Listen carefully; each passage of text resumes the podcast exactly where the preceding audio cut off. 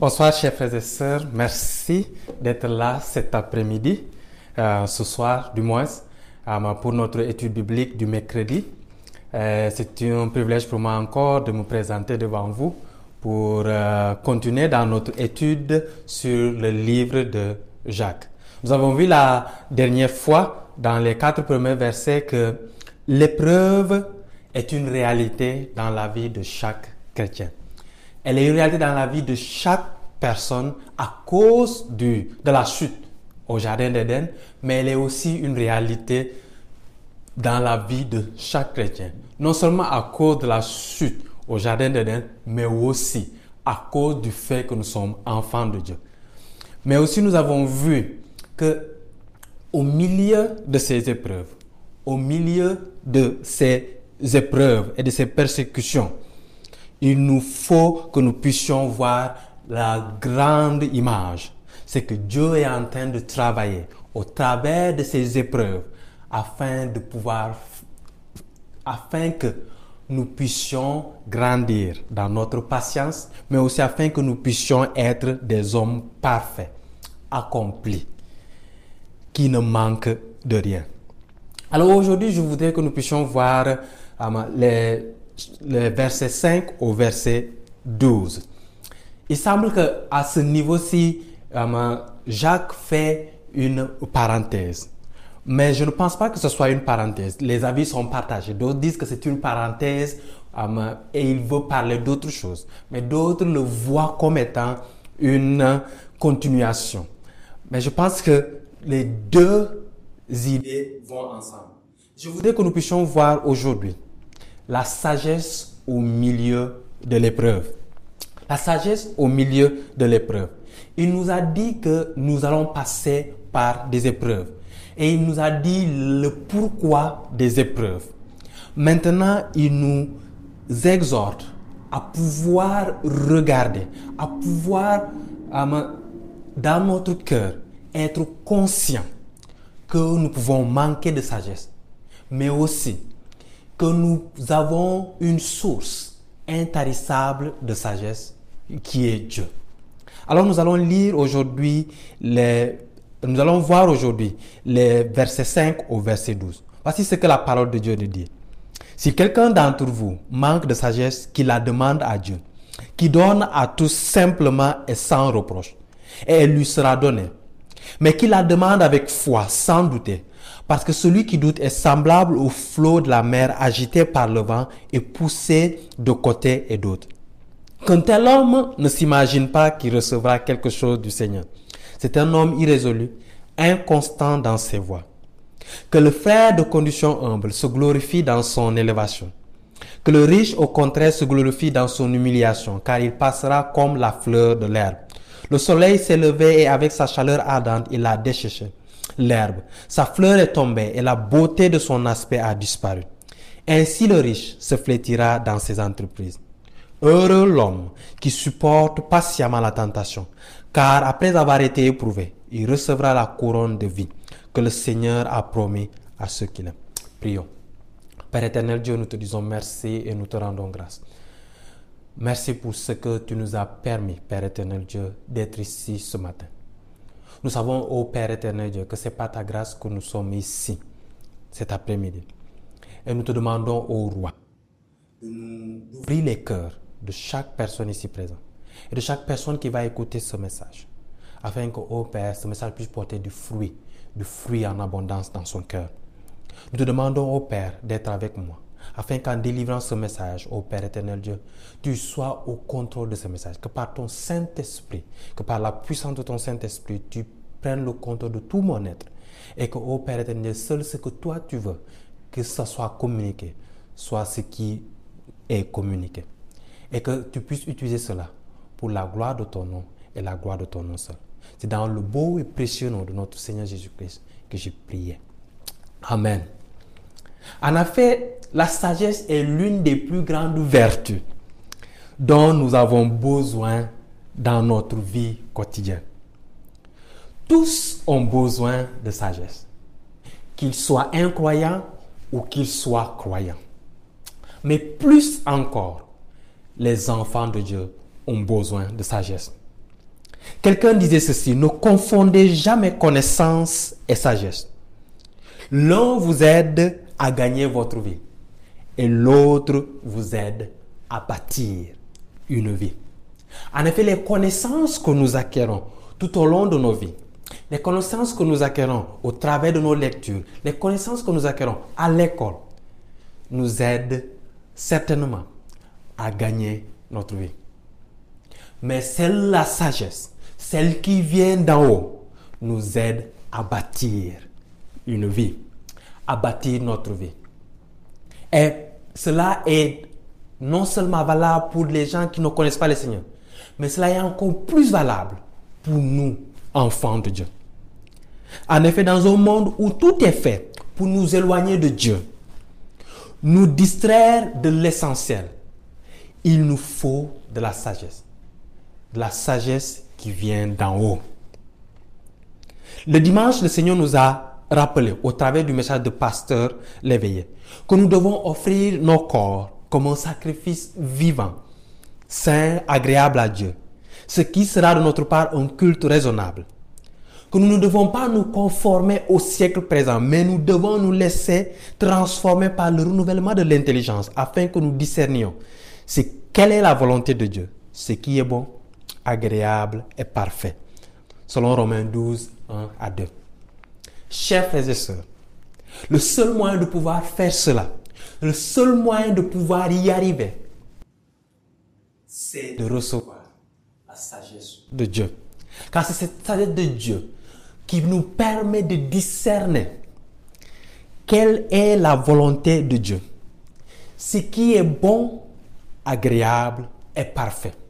C'est au travers du renouvellement de notre intelligence, par cette sagesse, que nous pouvons faire cet exercice. Non seulement quotidien, mais c'est un exercice qui est vital pour notre marche chrétienne. Douglas J. Moore disait ceci. La sagesse est avant tout une vertu, un don, qui donne des orientations pratiques aux hommes pieux. Pour qu'ils sachent quelle direction donner à leur vie. La perception de la volonté de Dieu et la manière dont elle doit être appliquée dans la vie sont toutes des dons, sont toutes des choses qui sont données par la sagesse. Et par quelle sagesse? Celle qui vient de Dieu. Alors je voudrais aujourd'hui que nous puissions voir, premièrement, une réalité troublante. Je dis bien une réalité troublante parce que plusieurs fois, à bien des égards, nous ne nous rendons pas compte de cette réalité. Quelquefois, nous l'ignorons. Quelquefois, nous en faisons fi. Mais c'est une réalité qui est vraiment troublante. La réalité, c'est ceci. C'est que nous pouvons manquer de sagesse. Regardez bien ce que euh, Jacques dit si quelqu'un d'entre vous manque de sagesse. Il n'était pas en train de parler à des gens qui ne se connaissaient pas le Seigneur. Il n'était pas aussi en train de parler à des gens qui ignoraient Dieu, qui ignoraient, euh, qui n'avaient pas une connaissance de Dieu. Mais était en train de parler à des chrétiens comme nous.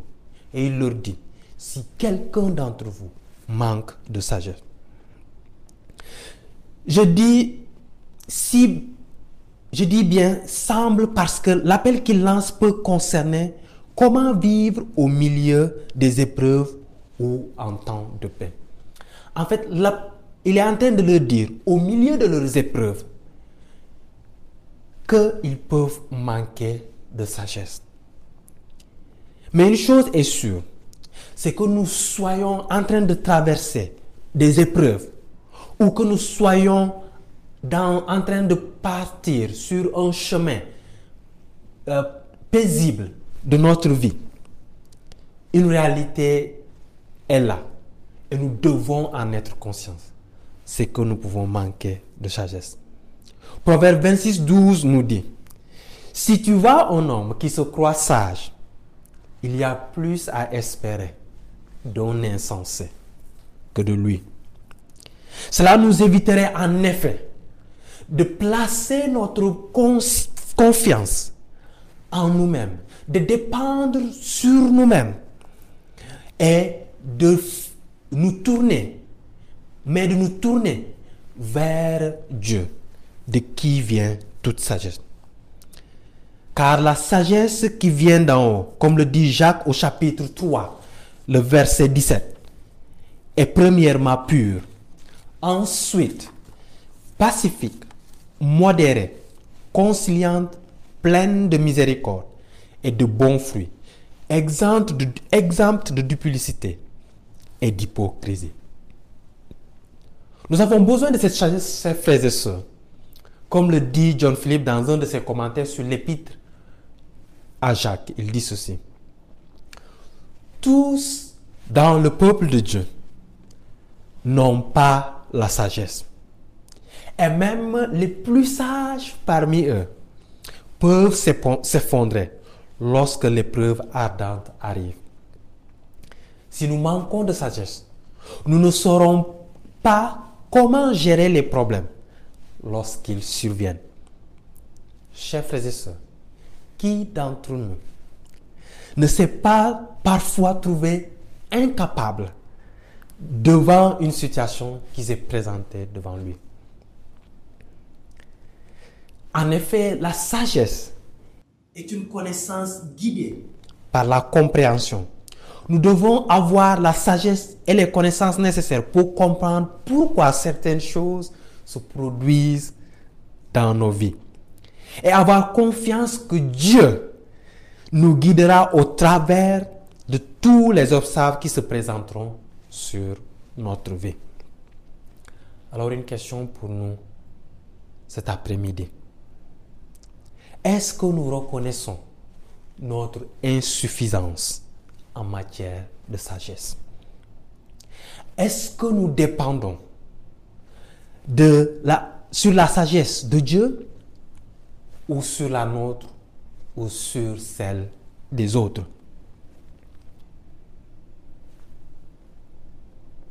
Mes chers frères et sœurs, malgré cette réalité troublante, qui nous amène à nous poser la question, est-ce que nous dépendons de la sagesse de Dieu? Cette réalité qui nous amène à, nous, à, réaliser que nous pouvons manquer de sagesse. Il y a une bonne nouvelle. Et cette bonne nouvelle, qui est une bonne nouvelle réconfortante, c'est que la sagesse est disponible et elle peut se trouver.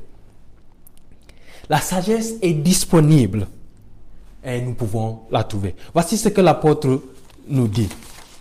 Si quelqu'un d'entre vous manque de sagesse, qu'il la demande à Dieu, qui donne à tous simplement et sans reproche, et elle lui sera donnée. La Bible est pleine d'illustrations de personnes qui ont demandé la sagesse et qui l'ont reçue.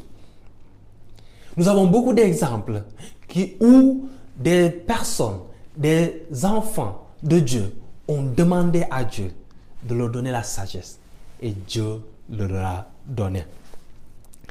Le plus grand exemple est celui de Salomon en 1 roi 3, le verset 5 à 10. Voici ce que la parole de Dieu nous dit. Voici ce que Salomon demande à Dieu. Il dit, accorde donc à ton serviteur un cœur intelligent pour juger ton peuple pour discerner le bien et le mal. Car qui pourrait juger ton peuple, ce peuple si nombreux Voici, j'agirai selon ta parole. Je te donnerai un cœur sage et intelligent, dit le Seigneur, de telle sorte qu'il n'y aura eu personne avant toi et qu'on ne verra jamais personne de semblable à toi. Christ même nous encourage à demander à demander et nous recevrons. En Luc 11, il dit, quand il est en train de conclure son enseignement sur la parole de Dieu, sur la prière du moins, quand il est en train de conclure son enseignement sur la prière, quand il est en train d'encourager ses apôtres à demander par la prière, il dit ceci. Et moi je vous dis, demandez et l'on vous donnera. Cherchez et vous trouverez. Frappez et l'on vous ouvrira car quiconque demande reçoit. Celui qui cherche trouve, et l'on ouvre à celui qui frappe. Quel est parmi vous le père qui donne une pierre à son fils s'il lui demande du pain? Ou s'il demande un poisson, lui donnera-t-il un serpent au lieu d'un poisson? Ou s'il demande un œuf, lui donnera-t-il un scorpion? Si donc méchant comme vous l'êtes, vous savez donner de bonnes choses à vos enfants, à combien plus forte raison le Père céleste donnera-t-il le Saint-Esprit à ceux qui le lui demandent? Si la sagesse est un don parfait de Dieu dont nous avons besoin pour que nous puissions marcher de façon circonspecte dans ce monde, de façon sage dans ce monde, et savoir comment discerner la volonté de Dieu et pouvoir la mettre en application, alors nous pouvons aller la demander à Dieu. Et Dieu nous encourage, il dit, si quelqu'un en manque, qu'il vienne me demander. Et Dieu est bon et il donne à qui le demande. Il nous dit, si vous demandez, vous recevrez. Alors, chers frères et sœurs, demandons, demandons la sagesse. Nous pouvons la trouver, la sagesse, mais elle se demande. Dieu ne peut donner la sagesse à, une personne qui ne lui demande pas la sagesse. Pour la recevoir, il faut la demander. Non seulement il faut la demander, mais il y a une source. La source à laquelle il faut qu'on se tourne pour pouvoir recevoir cette sagesse, c'est Dieu. Ce n'est ni vers les hommes, ni vers la sagesse de ce monde, mais vers Dieu, qui est la source de toute sagesse parfaite. C'est Dieu lui-même. Il nous dit qu'il la demande à Dieu. La source de toute sagesse, comme la source de tout don parfait, est Dieu. Jacques 1, le verset 17 nous dit, toute grâce excellente et tout don parfait descend d'en haut, du Père des Lumières, chez lequel il n'y a ni changement, ni ombre de variation. Daniel 2, le chapitre, le chapitre 2, le verset 20 au verset 22, il dit, Daniel prit la parole et dit, Béni soit le nom de, de Dieu, d'éternité en éternité. À lui appartiennent la sagesse et la force. C'est lui qui change les temps et les circonstances, qui renverse et qui établit les rois, qui donne la sagesse aux sages et la science à ceux qui ont de l'intelligence. Il révèle ce qui est profond et caché, et il connaît ce qui est dans les ténèbres, et la lumière demeure avec lui. Il nous dit, béni soit le nom de Dieu d'éternité en éternité. À lui appartient quoi? À lui appartient la sagesse. La sagesse appartient à Dieu. Et il continue en disant que c'est Dieu qui donne la sagesse aux, sages. La sagesse aux sages, c'est Dieu qui le leur donne. Proverbe 2, le verset 6 nous dit. Proverbe chapitre 2, le verset 6 nous dit. Car l'Éternel donne la sagesse. De sa bouche sortent la connaissance et l'intelligence. Vous voyez, chers frères et sœurs, la sagesse a pour origine Dieu. La sagesse a pour origine Dieu. Cependant, une chose est certaine, c'est que malgré la multitude de choses que Dieu peut utiliser pour nous communiquer sa sagesse, le moyen principal que Dieu utilise pour communiquer sa sagesse, le canal privilégié de Dieu, est sa parole. Le psaume 119 le, verset 97 au verset 100 nous dit, Combien j'aime ta loi. Elle est tout le jour l'objet de ma méditation. Tes commandements me rendent plus sage que mes ennemis. Car je les ai toujours avec moi. Je suis plus instruit que tous mes maîtres. Car tes préceptes sont l'objet de ma méditation. J'ai plus d'intelligence que les vieillards, car j'observe tes ordonnances. John Philippe dit ceci, demandez à Dieu de nous rendre sages et pourtant ignorer le grand livre de sagesse qu'il a placé entre nos mains est déraisonnable. En effet, demander à Dieu de la sagesse et ignorer et faire fi de sa parole, de sa parole révélée, de sa sagesse révélée, c'est de faire une chose raisonnable, irraisonnable. C'est demander quelque chose de déraisonnable. Chers frères et sœurs, la sagesse est disponible. Il faut la demander. Et la demander à qui? À Dieu qui en est la source. Et nous pouvons la trouver principalement au travers de sa parole. Mais aussi, nous pouvons être confiants quand nous allons demander à Dieu du résultat.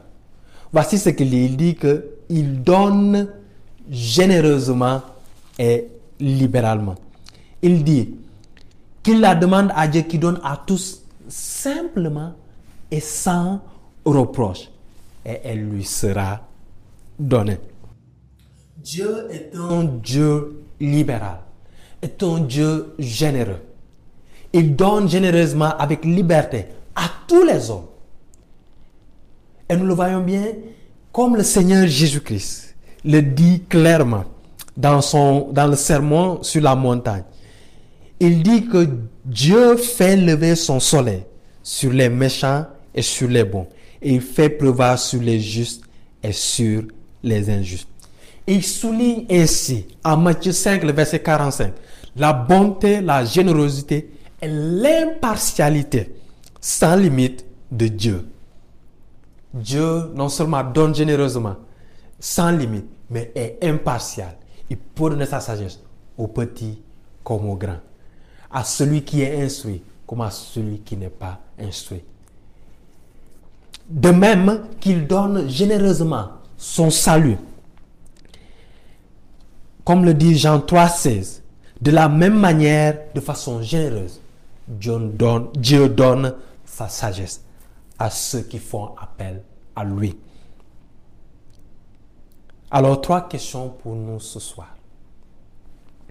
Est-ce que nous demandons à Dieu la sagesse?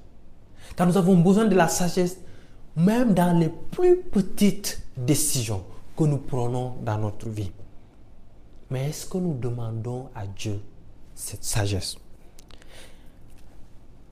Et si nous demandons à Dieu cette sagesse, sommes-nous convaincus que lui seul est la source de la vraie sagesse dont nous avons besoin? Quelquefois, nous pouvons juste demander à Dieu de nous donner la sagesse, afin que cette sagesse soit une parmi tant d'autres, parmi lesquelles nous allons choisir. Mais ce que Dieu veut, c'est que nous puissions dépendre de lui et de lui seul. Mais au-delà de ça, croyons-nous vraiment en sa libéralité dans ce domaine Est-ce que nous croyons vraiment que si nous demandons, Dieu va nous donner?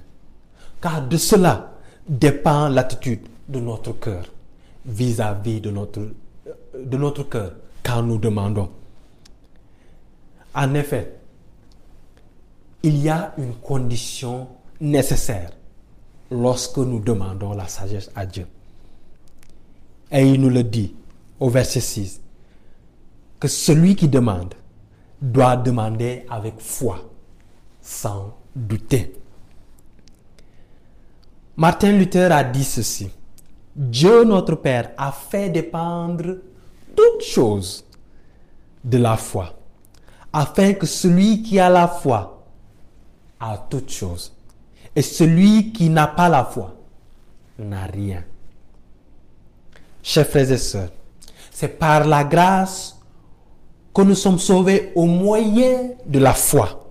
Nous dit Ephésiens 2, le verset 8, verset 9. C'est par la foi que nous vivons notre vie chrétienne. Nous dit Galates 2, le verset 20.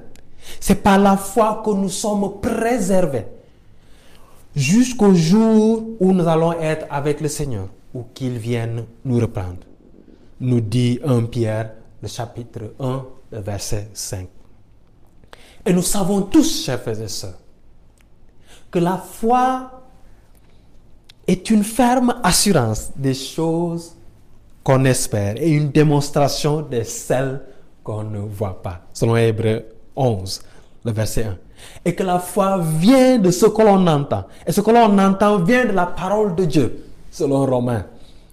Et nous savons que sans la foi, nul ne peut plaire à Dieu.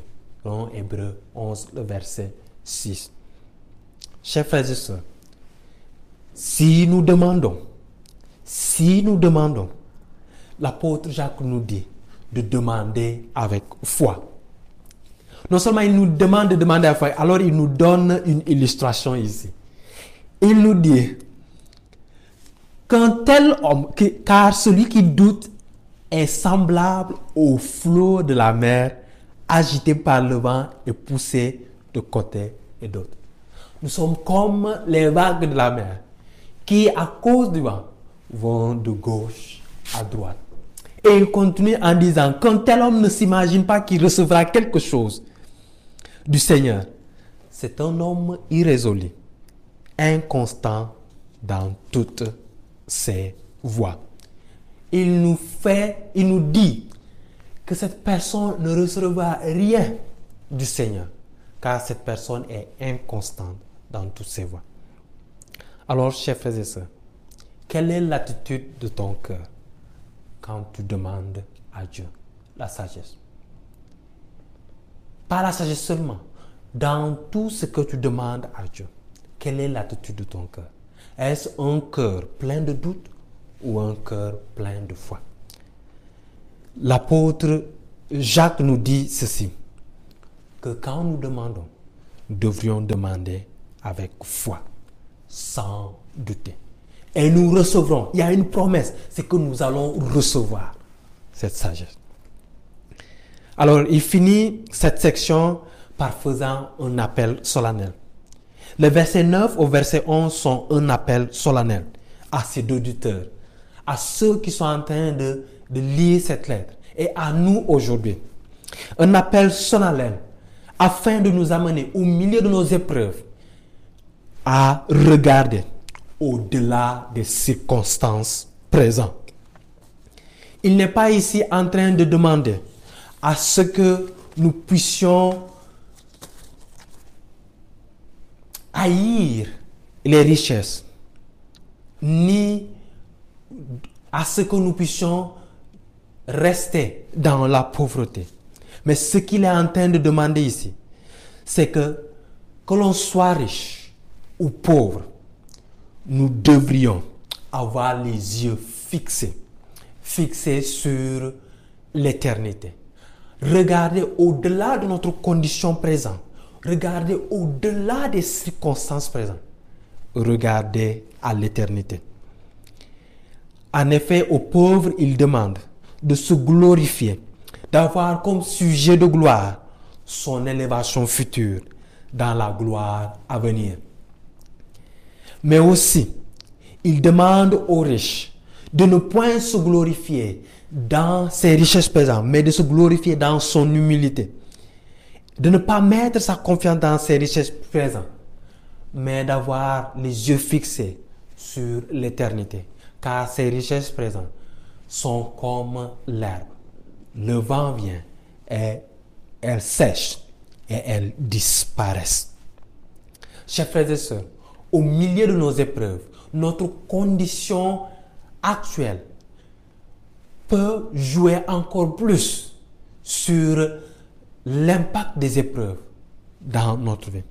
Mais le Seigneur nous demande, au milieu de nos épreuves, de ne pas regarder à notre condition actuelle. Le pauvre peut, à cause des épreuves, encore plus souffrir de, de, cela. Le riche, à cause des épreuves qu'il traverse, peut alors penser qu'en se confiant à ses richesses, il peut échapper à ces épreuves. Mais l'apôtre Jacques demande à chacun de ne point avoir les yeux fixés sur sa condition actuelle, mais d'avoir les yeux fixés sur l'éternité.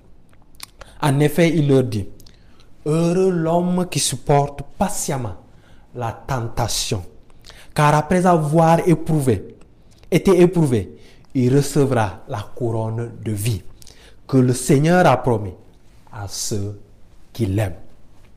En conclusion, chers frères et sœurs, nous pouvons manquer de sagesse. C'est une réalité que nous devons savoir.